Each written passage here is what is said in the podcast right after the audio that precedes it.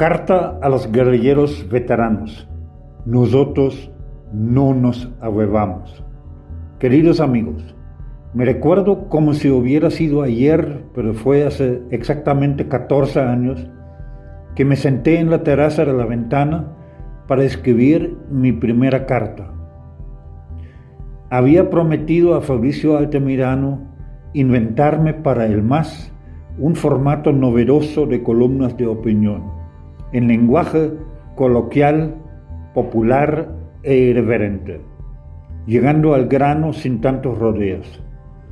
Lo que hoy hago en unas horas de la mañana para mandarlo en la tarde y verlo publicado el día siguiente, en aquel inicio lo comencé a elaborar tres días antes. Tenía que cumplir con la promesa de crear algo novedoso.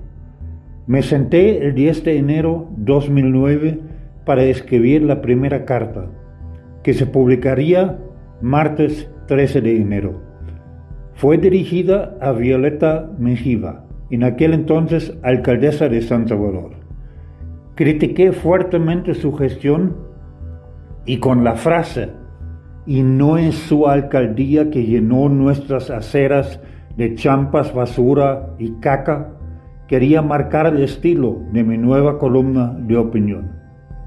De paso se ha dicho que dos años después me tocó exigir públicamente la libertad para Violeta Mejiva arbitrariamente detenida. Porque criticar a una funcionaria es una cosa y perseguir y destruir a una adversaria es otra. Pero todo esto no es mi tema hoy. Mi tema es el 10 de enero. No es cualquier fecha para mí.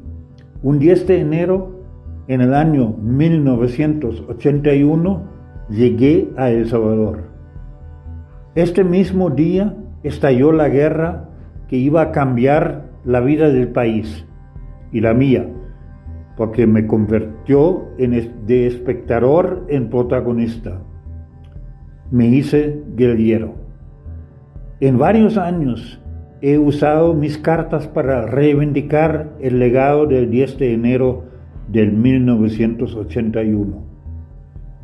Hoy, que un presidente salvadoreño ha decretado que el país borre de su memoria la insurrección, la guerrilla, los acuerdos de paz y la transición democrática, voy a dedicar cada enero una carta o columna a este día. Los que escribimos la historia no vamos a permitir que se borre.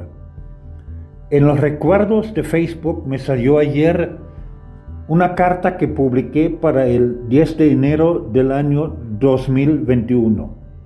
Voy a citar la parte más importante. Lo que realmente me motivó a quedarme en El Salvador no fue la guerra, sino la manera en la que logramos hacer la paz. A una guerra uno se va y al terminar se regresa a su casa. Pero la paz no es un punto final, es un punto de partida una tarea inconclusa. Me quedé en El Salvador para concluir y defender la paz. Y esto voy a seguir haciendo hoy que tenemos un presidente que declara que el proceso de paz fue una farsa. Esto lo escribí hace dos años.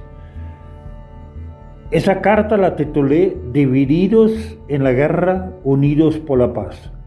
Y esto es para mí un valor que durante la transición todo el país compartió y que ahora hemos perdido. Por más ingenuo que parezca, hay que recuperar y mantenerlo vivo.